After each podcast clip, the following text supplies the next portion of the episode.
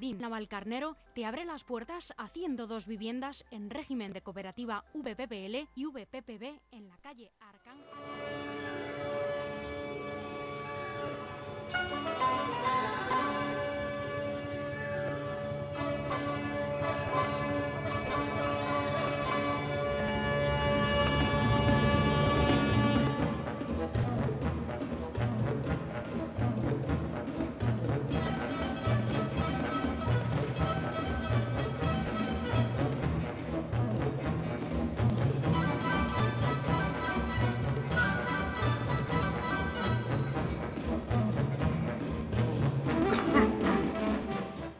Verdad es que viendo este vídeo del hombre y la tierra, que tiene como aproximadamente unos 40 años, tanto la sintonía como el vídeo, Sí, no 40. pasa de moda, ¿eh? Y sigue No, siendo... no, no, sí, sí, eh, eh, Sigue siendo... es te engancha actual y vigente, Sí. porque además todos los postulados que, que esgrimía nuestro amigo Félix es- es- son más, están más de actualidad que nunca.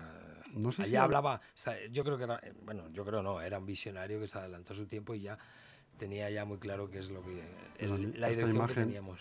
Esta imagen de la anaconda Sí. que le muerde y se congela, la imagen me, me encantaba. Eh, Ahí podríamos decir que eso fue viral en sus tiempos. Sí, Ya podíamos usar ese término, sí, es cierto.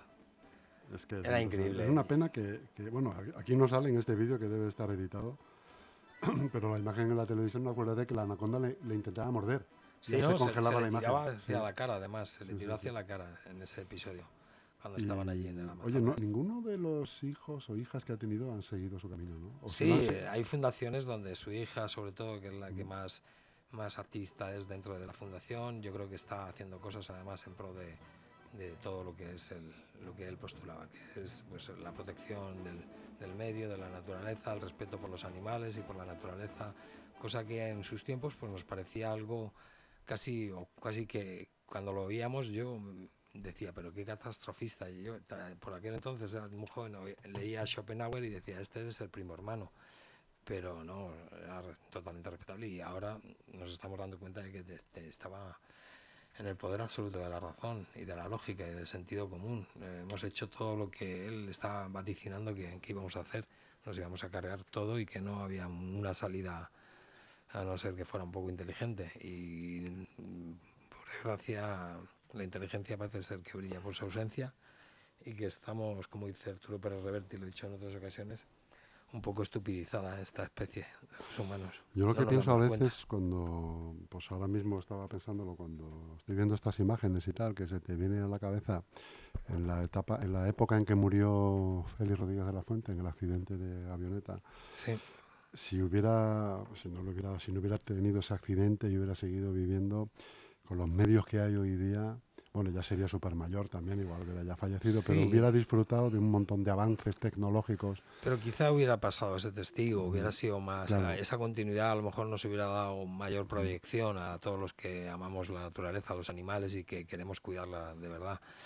Yo creo que quizá, pero bueno, todo esto es pues un poco especular. Eh, Yo creo que tuvo su tiempo y que, y que ahí donde esté pues nos estará viendo y, y está dándose cuenta de que, bueno, pero cada uno creo que tiene su tiempo aquí ya un poco establecido. Sí, No hay que ponernos ni más ni menos, es lo justo. Pero yo yo recuerdo, recuerdo Ojalá, ojalá hubiera estado con nosotros mucho más tiempo, que claro. fue un impacto eh, Fue tremendo. para la sociedad cuando Sí, sí, en general. por televisión. Yo creo que era uno de los personajes más queridos y además más implicados en todo el tema este de la lucha por, por, por recuperar estos entornos, sobre todo aquí en la península ibérica, que había entornos que si no hubiera sido por él, como pues eh, por ahí por Soria, donde estuvo filmando por toda esa zona con los lobos, la sierra de... Ahora mismo no me acuerdo cuál era la, la sierra, de- no sé qué sierra es, pero bueno, ya os lo diré. Y, y fue, fue uno de los, de los, de los que animó a que, a que hubiera un, por parte de, de las autoridades de aquellos tiempos, pues un poquito nos hizo dar o echar la mirada a, la realidad que estaba ocurriendo y si no hubiera, a lo mejor nos hubiéramos perdido muchos de los entornos más valiosos que tenemos a nivel tecnológico.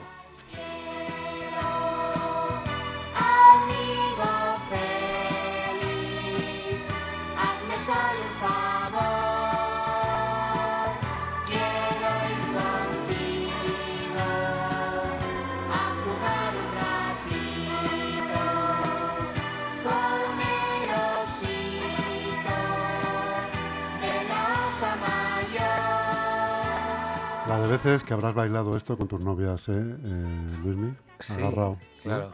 Cuando En- Enrique y Ana eran jóvenes. sí. claro.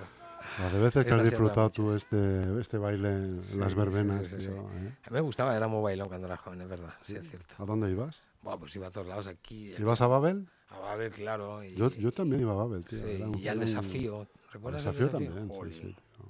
La primera discoteca que tenía agua. Sí, Me acuerdo que anunciaban en la radio. Madre mía. La primera Vaya. discoteca con un río dentro o algo así. Ahí decían, perdí ¿no? mucha memoria y mucho de mi... De, De lo que tú eras, ¿no? Mucha, has dejado ahí tu esencia. ahí. sí, he dejado ahí mucho. ¿Y a Ideal? E Ideal también, ¿También? alguna otra vez, pero no era, no No era muy, asiduo, no era muy de asiduo. Babel y de Alguna vez, de forma ocasional. Ahí De ahí forma ocasional, sí. la silla. Sí, Ahí he ahí con todo- toda la peluca. ahí. Pobrecillo. Abril, Pues, corre, ve, ve con Chío. Corre. pues, ¿qué te digo, Luismi? Que estamos en tiempo estival. Sí, Estamos eh, aguantando horas de calor, que ya para los humanos para todos. es complicado a veces. La gente mayor, todo esto es muy difícil, peligroso. Y no menos peligroso para los perros. No, no, es, eh, son igual de sensibles. Lo hemos dicho incluso que en, en- en ocasiones y con ciertas razas pueden ser mucho más sensibles que, que nosotros.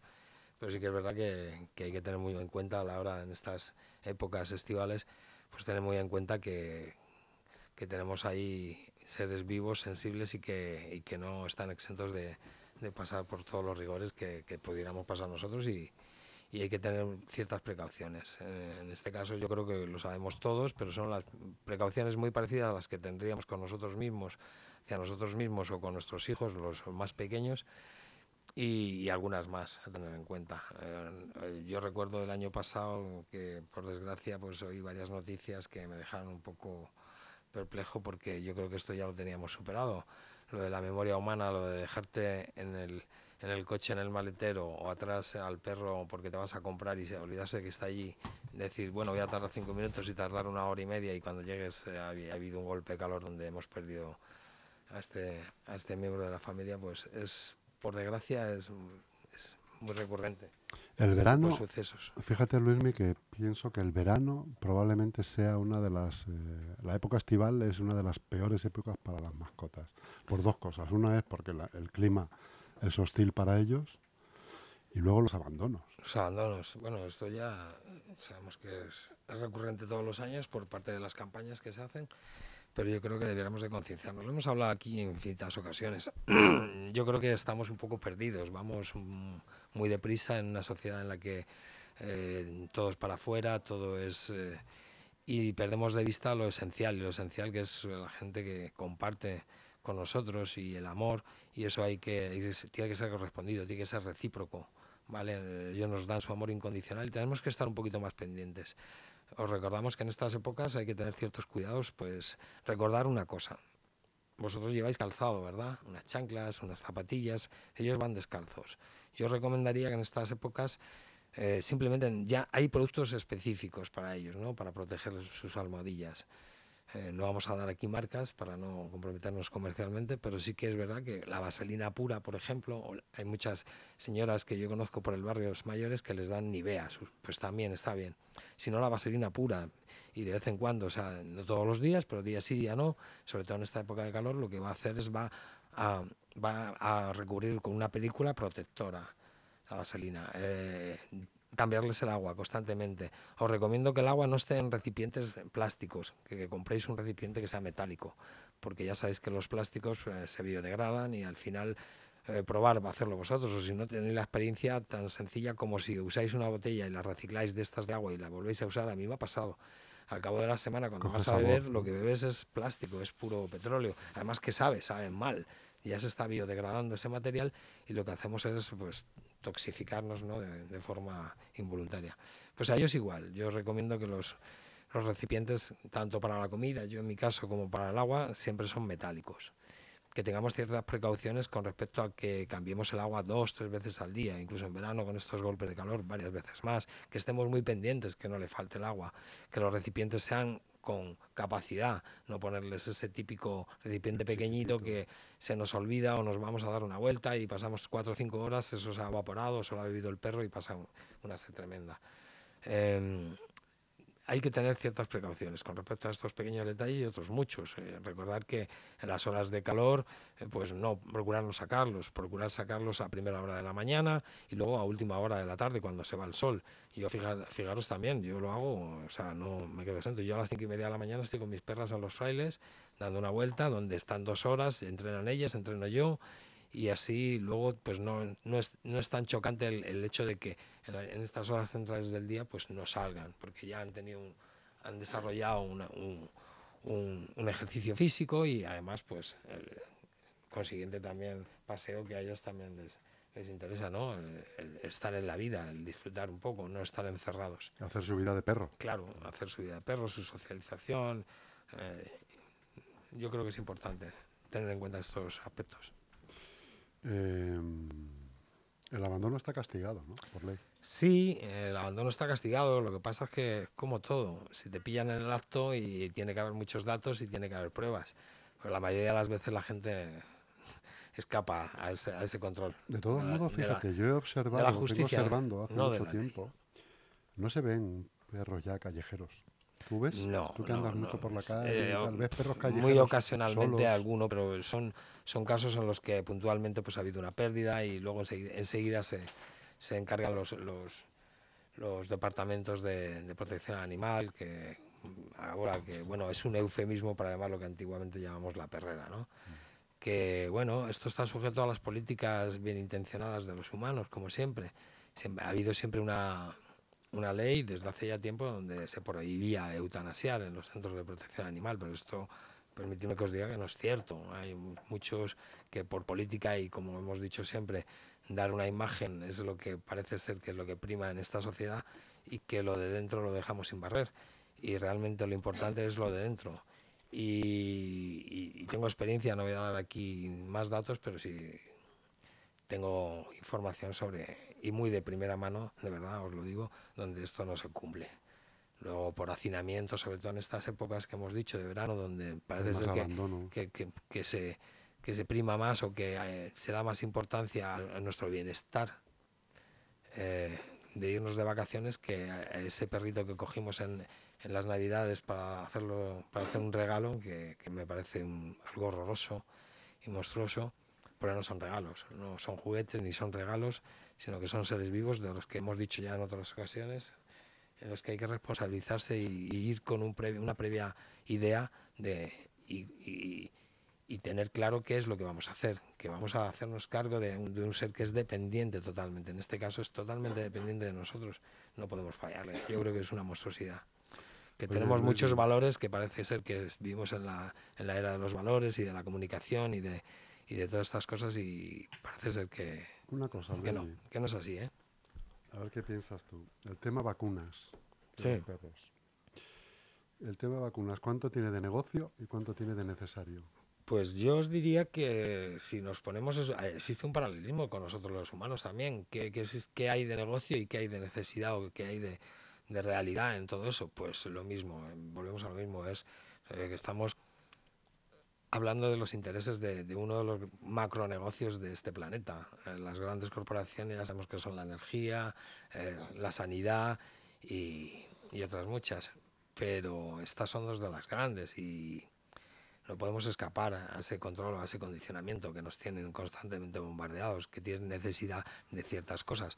Si nos pusiéramos a hablar aquí, no quiero desmerecer a ninguno de los compañeros veterinarios, pero sí que es verdad que muchas de las vacunas que se están poniendo no tienen mucha necesidad, a no ser asumir el, el- control ¿no? de, ci- de ciertas enfermedades, pues por, bueno, prácticas no muy ortodoxas o de, o bajo control de este, de- del tránsito entre países, que es, yo creo que está muy regulado, ¿vale? Aquí en España y en, y en casi todos los países, pero que hay muchas enfermedades que, que- de transmisión que, que están totalmente erradicadas, pero bueno, hay un negocio en torno a ello, claro.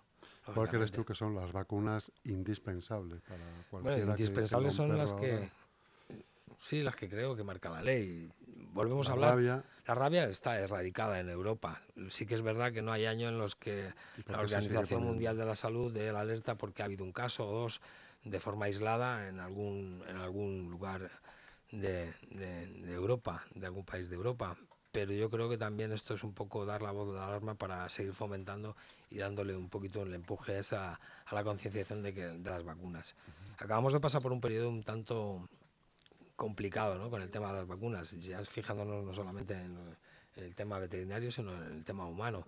Entonces, aquí cada uno tiene su, su particular idea o su particular criterio de qué es lo que está pasando. Yo me voy a guardar un poco mucho mis, mis opiniones, pero creo que, que, bueno, lo que tú decías, aquí hay mucho más de negocio que de realidad.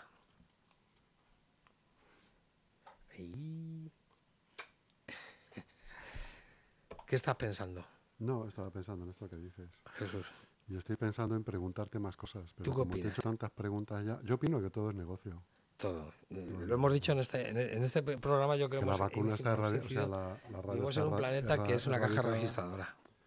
Pero que cuando uno adquiere un animal, un perro en este caso, a partir de ahí eres vulnerable a todos los a todas los, las alertas. Entonces no quieres que coja la rabia, no Claro, quieres que pero- coja la tos de las perreras, no quieres que coja Claro. pa- parásitos inte- intestinales, no quieres que Ahora la coja leishmaniosis la- recién implantada, la- que ya se la leishmaniosis, no quieres ya se ha que te lo venden la muy bien, como un seguro, Claro, pero, lo- y lo pero- pagas como tal. pero es con lo que se está jugando, igual a nivel humano. Es, eh, es crear esa necesidad, o es lo que hablábamos siempre, que es el condicionamiento al que nos tienen sometidos. Eh, tienes que hacer esto pues, desde la Edad Media, desde antes incluso, siempre ha sido así. Los humanos hemos estado condicionados una gran mayoría por unos pocos y son los que llevan pues eh, aquí el volante de todo esto que son las grandes hemos dicho otras ocasiones las grandes corporaciones las grandes fortunas los grandes poderes y, y no hay más o sea quien le dé más vueltas a esto ya sabemos que es es un poco una opinión simplista que habría que uf, habría para hablar durante días y días sobre esto y habría para investigar pues muchísimo porque es que otra de las de los factores que, que caracterizan a esta sociedad es la falta de la verdad. O sea, no, ya creo que está implantada hasta en el, el, el- el ser más, más sencillo, ya está implantada. O sea, no, no tienes que ser muy complicado para, que, para ver que la mentira es lo que está funcionando y por triste, y por triste es así. O sea, no le demos más vueltas. Hay muy poca gente que diga la verdad. Yo sé que los humanos pues, funcionamos de esta manera y parece ser que se ha instalado y, y bueno, es una de es un, pare- parece ser que los valores están cambiando y, y lo- incidimos mucho en esto, creo que constantemente en este programa, y es que si volviéramos a retomar un poquito, pero claro, no les interesa, los que tienen el palo, no les interesa que, que te des cuenta de que, que el palo te viene de arriba. Entonces, nos tienen entretenidos, nos tienen consumiendo, nos tienen ocupados para que no pensemos, para que no tengamos criterio propio y no podamos tomar decisiones. Antiguamente ya empezaron con esto, en los años 70, si os fijáis, cada vez que pasaba había alguna injusticia política, social o demás, la gente se echaba a la calle. Ahora no se echa la gente a la calle por nada. Estamos condicionados de tal manera que, que nos vemos como rivales, como el, el pájaro a, a, batir al de al lado, en vez de, de ser el, los valores que anta- antaño eran intrínsecamente asociados al humano, que eran la solidaridad, la empatía, la compasión, todo eso. Creo que se está perdiendo. Si hay mucho golpe de pecho hablando de compasión a los niveles religiosos, pero luego a nivel de la sociedad, la compasión no es un término religioso, es un término eh, y tenemos que, que- que- que enarbolar todos, que es eh, qué está pasando con todos nosotros y al final somos todos uno. Somos la misma especie, somos la misma raza. Eh, había por ahí un, un postulado sobre que seguramente nos empezaríamos a unir si nos vinieran los palos de otro sitio, del espacio, por ejemplo. Si hubiera una invasión alienígena, quizá a lo mejor nos haría, haría que nos uniéramos más como O especie. los rusos, Eh, pero somos la más de- especie, más- pero son- son más- más de casa. más, Pero ya habría, ya habría esa Son segregación y esa segregación al final pues es lo que crea esa, esa división entre nosotros. ¿no? Creo que no, que Oye, Luismi, mm, ¿qué opinas de las playas para perros? Joder, yo opino que debiera haber muchas más. Sí que es verdad que depende de la normativa hay algunas comunidades en las cuales te dejan un poquito el margen y eh, hacen un poco mm, la manga ancha o la vista gorda y yo he ido a comunidades en las cuales pues te permiten que a partir de las hasta las 9 o las 10 de la mañana, que es cuando empieza la gente a ir a, a posicionarse en primera línea de playa, que puedes estar con tu perro. Yo he ido a, a sitios donde, por ejemplo, pues a las 6, 7 de la mañana me iba con perro y podía disfrutar de la playa durante una hora, hora y media, porque hasta que no venían, pues eh, te veían incluso las autoridades y te decían, pues bueno, hasta que no porque yo sé que bueno, una de las prioridades es el turismo y el conservar las playas, pero yo creo que deja mucho que desear el humano. Yo he visto playas que donde han estado los humanos y, jolín, te quedas un poco como Entre perplejo. cervezas alhambra, colillas de tabaco, Claro, y las rufles de pero eso no jamón. importa porque deja dinero. claro, deja ahí... Entonces, bueno, yo he estado, sin embargo, en otros sitios en- y en otros países donde la- las playas que estaban dedicadas a los perros se, se cuidaban mucho más, estaban mucho más limpias. Yo creo que estamos concienciados. Yo creo que los, la, la gente que tiene animales o que convive con animales está mucho más concienciada con el medio ambiente que las personas que a lo mejor no les gusta, que esto no es respetable o que no quieren hacerse cargo de esa responsabilidad. Y yo creo que, que, que son mucho más responsables ¿eh? con respecto al medio. ¿Eres partidario de que los perros pudieran entrar en todos los sitios como las personas? Pues sí. Metro, teatros, transporte público, tiendas, Esto ya se está comercio. haciendo, pero esto lógicamente tendría que estar sujeto pues a, a un control, ¿de acuerdo? Como en todo. Eh, pero eso obligaría a la gente a que tuviera un, un concepto un poco más amplio de lo que es ser un perro, lo que es un perro, que es su educación. Les implicaría en esa educación. Ahí lo hemos dicho también en otros programas que hay en otros. Vamos a, a remitirnos a, a otros países, pero en- porque aquí parece ser que no, no se ve mucho. Pero sí que hay, eh, en otros países hay eh, localidades y ayuntamientos en los cuales se fomenta esto. Oye, hay gente aquí en este ayuntamiento que son especializadas en conducta canina, os vamos a dar un curso y os vamos a, con este curso os vamos a dar una certificación y un chalequito como vuestro, perro es apto y está educado y que es equilibrado como para poder acceder a ciertos entornos públicos y no públicos que, hay dentro de la, cali- la localidad. Lo que se consigue con esto es que en un convenio que se hace con muchos de los de los comercios de, esa localidad, pues también se pone una pegatina en la puerta donde estos perros pueden acceder, estancos, farmacias, supermercados y demás, porque ya sabes que previamente han hecho un cursito estos perros y que, y que no solamente los perros, sino que los humanos están más concienciados y ya hay esa comunión entre el perro y el, humano y ese conocimiento y esa comunicación como para que puedas prever que va, a ser una, una estancia perfecta, ¿no? Incluso más que con muchos humanos. Eh, esto, desde un punto de vista comercial, si lo que quieren es ver esto, yo creo que es, es fomentar o es promocionar algo que es estupendo. Y es que muchos de los dueños de los perros que- quieren sacar a sus perros por la tarde y darse una vuelta, tienen que luego dejar a sus perros si quieren irse a dar una vuelta por un centro comercial o por un, o por un bar o por, ciertas tiendas. De esta manera fomentarían que toda ese- esa incidencia de público que, que está sujeta a que, a que tengan animales, pues a lo mejor pues de esta manera podrían aumentar esa incidencia, ese aforo, ¿no?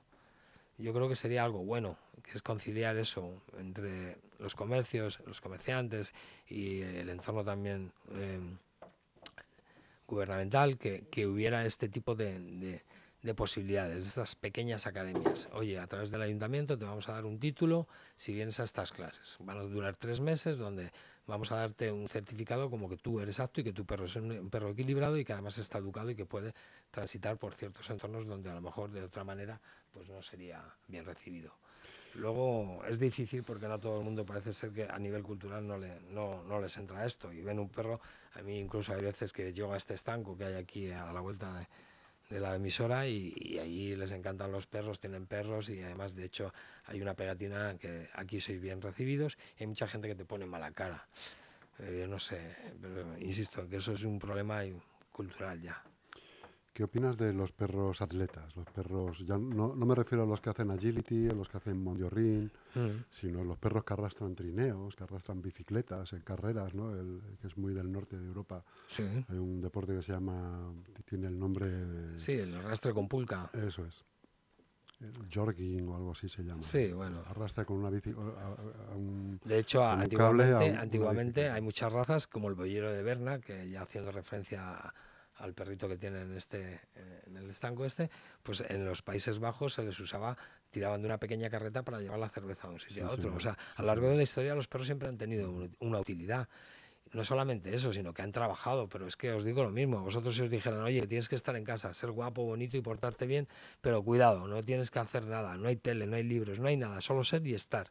Y luego comportarte bien y ser equilibrado y ser sociable. Eso es imposible. Entonces, los perros tienen, a lo largo de la historia, siempre han tenido un cometido, son nuestros mejores aliados desde que se desligaron un poco de, de, de sus orígenes del lobo. Ya lo vemos en la película Alfa. Se han convertido en nuestros mejores aliados en muchas cosas, eh, en muchos trabajos, en muchas... En, en Sí, muchas pero como un cometido para un, para un servicio sí, puede ser razonable, puede estar bien, ¿no? Pero para yo lo que me refiero es que mm, hay pe- perros que se dedican a competir Sí, directamente claro. con, con igual que su, los humanos. con su propio esfuerzo. Y esos perros, eh, igual que los humanos, eh, no es que se dopen o los dopen, pero los tienen, los tienen, que, todo. los tienen que medicar. Los Hay tienen que todo, medicar para, todo. no- para que no sufran de las articulaciones. Entonces, Bueno, es esos una- son, son suplementos. Una cosa eso son los es, suplementos es- y otra ¿es cosa... ético, ¿Es ético o no es Sí, ético? siempre y cuando... eh, Vamos a ver, ¿Eso la va, ética va- está, va con la vida del perro? Eso? está sujeta pues a, a la ética de- del propio humano que, está dirigiendo esto. Vamos a ver, es como los gimnasios, hay gente que se, que se que se suplementa con cosas naturales o con una buena alimentación y unos buenos periodos de descanso y hay gente que, que se pinchan cosas extrañas, ¿vale? O en el deporte en general, en el deporte profesional hay gente que, pues lo sabemos todos, hay gente que usa pues métodos no muy ortodoxos y otros que simplemente pues se ajustan a unas necesidades de, que tiene ese deporte y lo que hacen es que explotan al máximo el potencial de sus cuerpos y de, y de los recursos que tienen a su alrededor, naturales, ¿vale? Y que son competitivos, que son eh, equilibrados, o sea, que no hay que aquí ser más que nadie, sino en las mismas condiciones, en el mismo, eh, pues, quién es el mejor. En este caso, pues volvemos al mismo criterio. O sea, aquí la ética hay que aplicarla en todos los sitios y yo creo que tanto en un sitio como en otro, eh, los hay quien lo hacen bien y los hay que lo hacen muy mal. Y, y además no tienen ningún respeto por, por los animales que volvemos a decir que si tú te quieres dopar haz lo que te dé la gana pero un animal no puede decir eso. Entonces eh, ahí me parece que, que incluso es bastante mayor el, el delito moral que hay y ético. No no creo que proceda.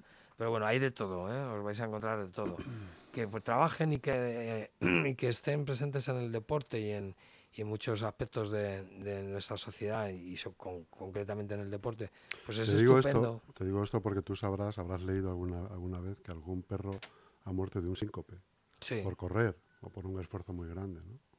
Después de muchos eh, esfuerzos anteriores, claro, porque eso tiene, eso requiere de un entrenamiento y las competiciones, pues para, imagino que a los perros les estresa también. claro, pero humanos. volvemos a la misma, Por la eso te hablaba de la ética, la ética del deporte en los perros. La- aquí la responsabilidad es de la mala praxis del guía canino que en este caso esté dirigiendo ese- ese- esa modalidad deportiva.